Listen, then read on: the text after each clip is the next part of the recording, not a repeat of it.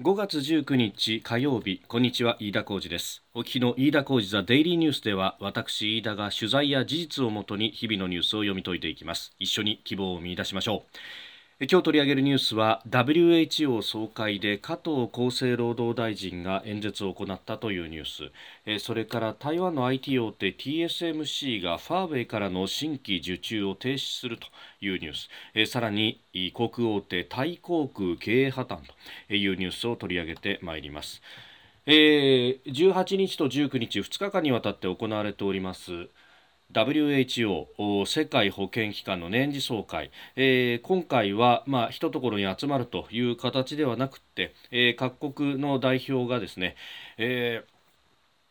まあ、リモートという形、まあ、テレビ会議の方式で、えー、行われております。で加藤厚労大臣はあ日本時間今日朝、えー、スピーチを行ったということで、まあ、その内容がですね出てき、えー、ておりまして、えー、新型コロナウイルスの感染源や拡大ルートについて、まあ、中国ですね、えー、中国での調査、えー、公平で独立した検証を行うという必要性を強調したということであります、えー、それから台湾のオブザーバー参加が認められなかったことについて、えー世界中のあらゆる情報や知見を総動員することが重要と台湾のような公衆衛生上の成果を上げた地域を参考にすべきだという指摘もあると、えー、世界全体の感染拡大を防ぐためにも特定の地域が取り残されて地理的な空白が生じないようにするべきだというふうに述べました。まあ、もうちょっとですね、えー、台湾のえ参加についてはあの直接的な批判をしてもいいんじゃないかということも思いますけれども、まあ、指摘は指摘としてしたんだということです。であのこのスピーチの模様というのはですね WHO のホームページでこの年次総会のですね、えー、特設ページがありましてそこに、えー、映像が上がっています。でそれで、まあ、見ることができるんですけれども。まあ、これが、あのー、一言で申しまして散々たるものだったというところです。あのー、これ NHK はこう報じてます厚生労働省によりますと加藤大臣のスピーチは危機の不具合で聞き取りづらかったということですが発言内容は WHO のホームページで確認できるとしていますと。いうことなんですけれどもこれですね実際にこのホームページの映像を確認してみますとですねまああのおそらく端末のどっかからですねこれどっかのスピーカーから音を出してたっぽくてですね、えー、いわゆる自分の声が何度も何度も聞こえるハウリングっちゅうのを起こしていたっぽい感じなんです。でハウリングを起こしてですね、えー、その自分の音がスピーカーから流れてくると、まあ、その音を拾おうとするので、えー、加藤大臣の声がですねところどころ途切れ途切れになると。いうことが起こってですね、まああの、これ大体3分ぐらい、まあ、持ち時間は2分だったんですけれども、まあ、1分ちょっとオーバーしてましたんで34分のまあ短いスピーチではあったんですが、えー、正直申し上げて一言も聞き取れないと言っても過言ではない。まあ、あの単語単語でですねジャパンとか台湾とか、まあ、英語でスピーチをされてたんですが、えー、ぐらいは聞き取れても意味をなす一文としては全く聞き取れなかったと。えー、非常にお粗末でありました。まああの 機械を事前にチェックしなかったのかというところがあるんですがあのねこれ機械の不具合とかいう話ではなくってまああの我々もラジオの生放送などで、えー、こういったテレビ会議方式で、えー、放送するというのは、えー、何度も何度もやっておりましたんで。やっておりますんで、まあ、大体ですね、まあ、こういうこう音が聞こえてるってことはこういうことかなってのが分かるんですが、えー、初歩的なミスとしてですね、えー、なんで現場のスピーカー切ってなかったんだと、まああのー、一方的に喋ってやり取りがないものですから現場のスピーカーを切ったところで全く問題がないと。で、えーまあ、急出しをする職員あのここから喋ってくださいという職員だけがイヤホンでですねあの聞いていれば議長からの呼びかけは分かりますんでそれでどうぞっていうふうに、え、言えばいい。あるいは、えー、加藤大臣にですね、え、イヤホンを耳にしてもらっていればハウリングが起こるはずはないんですね、えー、ですが、え、そういったことをしてなかったのかというのが1点と。であのひょっとしたらですね、えー、パソコンのマイクの性能もあまり良くなくて大きな声を出すとこれ、えー音をですねあの大きな音が来たぞって言って振り切れてあのバリバリバリとかそういう音が、えー、入ってしまうのを避けるために、えー、一旦あの一瞬ミュートがかかるというようなあの機能があるマあマイクというのもあるんですけれども、まあ、あのそういったあマイクを使ってしまったのかいずれにせよですねでこれあのしかもあの議長から、えー、どうぞっていうのが来た時にですね、えーなかなか混乱して現場喋れなかったというのがあるでさらに、えー、映像がですねかなりあの手ぶれをしてるのか相当揺れてしまっていたというようなこともあります。あのー、こういった国際会議で、えー、スピーチをするとせめてですねまあテレビ会議の方式でやるということはこれ事前に決まっていたしであの昨日はですね、えー、習近平国家主席等々、まあ、あの海外の要人のスピーチもあった、まあ、どういった形でやってるのかっていうのは準備ができたはずなんですけれども、まあ、これあのスピーチの内容云々以前にですね、えー、国際的なアピールとしては大失敗だったんじゃないかなと、えー、こんなことをやっている国って先進国どころかですね WHO に加盟している、ままあ途上国というか、まあ、新興国であってもここまでひどいことはなくって回線は安定してるし、えーまあ、手ぶれもしないおそらく据え付きのカメラできちんと撮っているというところが多かったような気がします。私もですねさすがにこれあの長い長いセッションですんで全てを見たわけではないんですけれどもちょっとこれ厚生労働省何やってんだとでしかもですねそれをあの 機器の不具合で聞き取りづらかったというふうに、まあ、これ厚生労働省がおそらくはあの記者クラブに対して説明の紙を配ったと思うんですけれどもいや機器の不具合の問題とかじゃなくって これはあのやった人たちの問題だろうということも非常に思います。まあ、厚生労働省今コロナウイルス関連で、まあ、対応に追われているという中であったでしょうし、まあ、その中でこれもあったということも、まあ、あったんでしょうけれども、まあ、それにしてはですねちょっとお粗末が過ぎたんじゃないかということが一つ気になるところです。まあ、そしてこの、まあ、WHO の総会アメリカと中国の対立というのがかなり言われております。まあ、台湾はあ結局、ね、オブザーバーでの参加もできませんでした。で、えー、それについてですね、まあ、いろいろと報道もされてますけれどもあのもともと、まあ、オブザーバーでの参加は2007年から2016年まで、えー、事務局長の招請で、えー、参加をしていたというのがあります。で2017年以降は、まあ、この蔡英文政権、えー、民進党政権になってから、えーオブザーバーでの参加もかなわなかったというところですが、えー、台湾メディアはですね、えー、中国と WHO の事務局の間で、えー、台湾の参加には中国の同意が必要だという、え秘密の備忘録があるというふうに伝えましてで、えさらにですね中国側も、えこれ、えー、立権外務省中国外務省副報道局長がですねいや備忘録秘密でも何でもないと、まあ、密約の存在事実上認めているということでまああのたけだけしいなとなんとかたけだけしいとはよく言ったもんだと思いますが、えー、WHO 事務局がですね、えー、秘密のって言ってるのに別に秘密でも何でもないと。もうこれあの支配下に置いているっていうのを高らかに宣言しているようなもんでまあここまで、ね、なってくると、まあ、当然中の改革といってももうこれだけ腐ったものをじゃあどうするっていうようなえ話にえ当然なっていきます。であのー、まあ WHO 事務局がですね総会で過半数の合意があれば台湾も参加できるんだとしておりますけれども、まあ、アフリカなど新中国の国が多いということで、えー、欧米などが参加を求めてもこれ勝算は低いと、まあ、今回もですね、えー、結局あの台湾の参加云々についてというのは、えー、今回の総会ではこれ議論はしないというようなことが決議でも出てしまっておりますので、まあ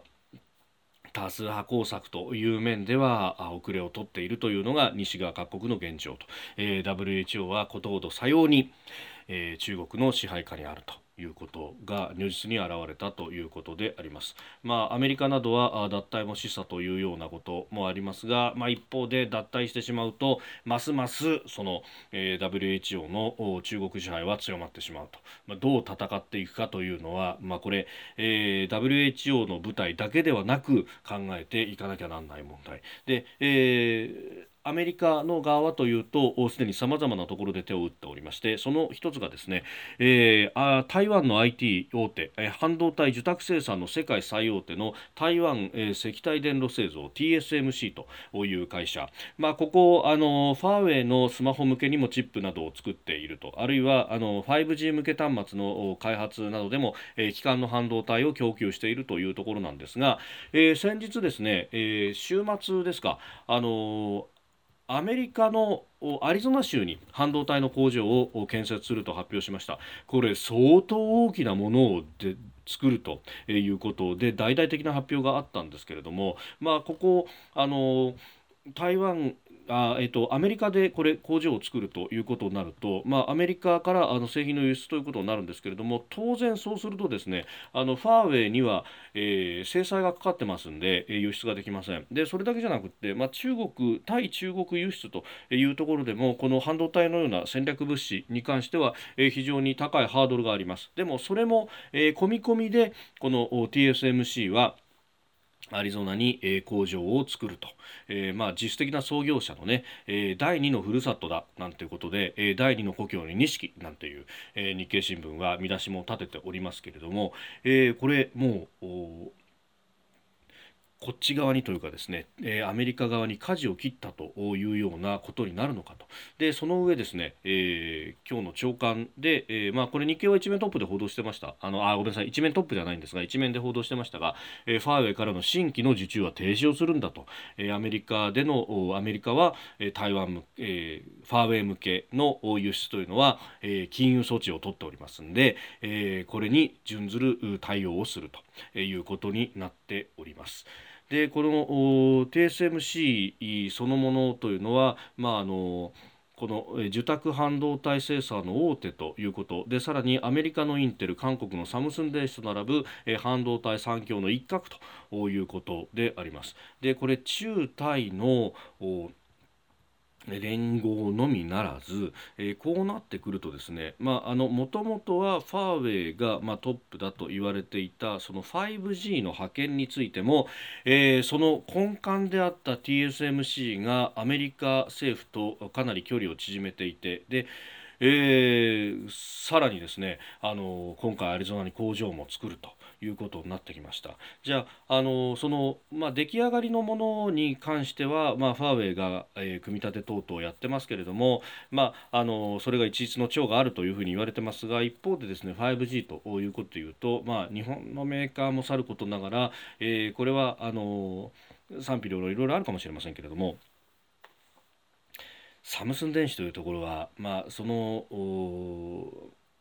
技術というか、まあ、あの組み合わせをするという面においては、えー、これ 5G の取り組みというのもあるわけです。でさらに、えー、韓国国内では 5G の一部試験も始まっているというようなこと技術の蓄積という部分で、まあ、あるいは、えー、アメリカ台湾でさらに日本や、えー韓国も巻き込んで、まあ、韓国今その今の政権というものそのものはですね、えー、非常に左派色が強くでで、えー、疑問だというところもあるんですが一方でですねサムスンは、えーまあ、あの今の左派政権からは目の敵にされているところがある、まあ、財閥全体が目の敵にされているところはあるんですけれども一方で技術は持っていると。であの実はですねかつてサムスンは本社ごと日本に移そうかっていうような検討を真剣にやった時期というのもあるんですね、まあ、そういうところでですねえ、えー日本もサムスンを取り込む形で 5G 戦略というものをまあ、一部検討してるんではないかというような節も見られます。まあ、あのいずれにせよですね、まあ、ファーウェイの中国の 5G を日本が、えー、入れるということは、えー、全くこれは、論外ということになりますんで、えー、日米そして、え、台湾さらに韓国の一部も、え、巻き込みながら、え、西側の 5G というものをスタンダードを打ち立てていくという戦略、まあ、あのこういったものを描いているということも言えるのかもしれないというところです。さあそして、えー、これコロナウイルスの影響ということがまた大きく報じられておりますがタイ航空経営破綻ということになりました政府系大手で初公正手続きへということで、まあ、もちろん今あの新型コロナウイルスこの武漢発祥の新型コロナウイルスの影響が、えー、航空業界はかなり深刻になっております。まあ、何しろ人の移動を相当制限するということで、えー、飛行機飛ばせないということにもなってます。で特にタイはもうほとんど飛行機は飛ばすなと、えー、外から人を入れるなというようなことで運航停止が長期化しておりますんで、えー、まあこれで航空大手もいよいよ破綻かというようなことで、えー、それが相当にこう報じられてもいるんですがただこのタイ航空というところはですねあのちょっと特殊な特有な事情もあるということは頭に入れておく必要があります。あのまあ、政府系の航空会社であるというところで、えー、しかもまあタイは、まあ、今のところまだ、えー、一応はあまあ、軍政はもう終わったということにはなってますけれども、まあ、実情軍政が続いているような状態が続いております。でこの航空会社もですね、まあ、その辺の事情と無関係にはいられないということがあって、えー、かなりいろいろな利権を軍であるとかと密接につながっているという話があります。でもともとですねタイ航空は赤字体質が相当厳しいということも言われておりました。であのそれがあったんで、え海外からですね、え経営者を招聘してなんとか立て直そうとした時期もあるんですけれどもところがその経営者が、まあ、あまりにそのがんじがらめで何もできないじゃないかと利権の塊じゃないかというようなことでさじを投げるなんてこともあったんですねかつては。で、えー、前々からですねこのあの1回法的整理してで利権も何も全部あのメスを入れてですね整理した方がいいんじゃないかっていう説はあのこのタイの中でもかなりくすぶっていたようであります。まあ、遠くにですね軍の利権の部分でその旅行代理店とですね、まあ、あのかなりくっついて、えー、券売をしているというのがあります。でそうすると何が起こるかっていうとあの旅行代理店経由でしかほとんど発見ができないような状態になってしまっていてでそうすると、まあ、使い勝手が非常に悪いと。であのホームページから直接の券売などが、まあ、あの普通はですね、まあ、そっちも、まあ、昔はその代理店経由っていうのが、まあ、ほぼ主流だったんですけども今はあのホームページなどで直接航空会社とやり取りをして、えー、航空券を買うというのも、まあ、あの普通は半分ぐらいはそれで売りさばくみたいなことになってるんですがタイ航空確か2割ぐらいしかそれやってないんですね。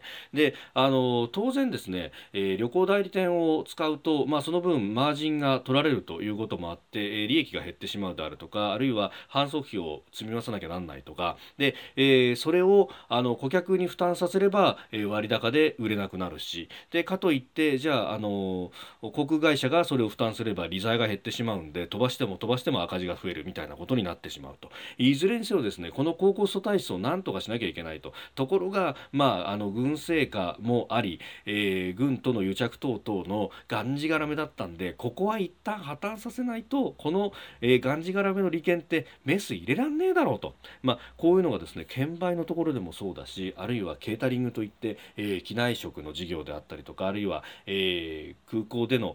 さまざまなハンドリングとか整備とかいろいろなところにさまざまなこう既得権益がこびりついていたんでそれをですね、えー、整理するという意味合いも一つにはあると、まあ、もちろん最後に引き金を引いたのはコロナウイルスだったわけですけれども、まあ、それ以外にもこの破綻というものは理由があると。だからあのここで急ぐとびには日本の航空会社もともちろん日本の航空会社も辛いところは辛いんですけれどもおそういった個別の事情というものは、えー、一つ意識をしておいた方がいいかもしれません。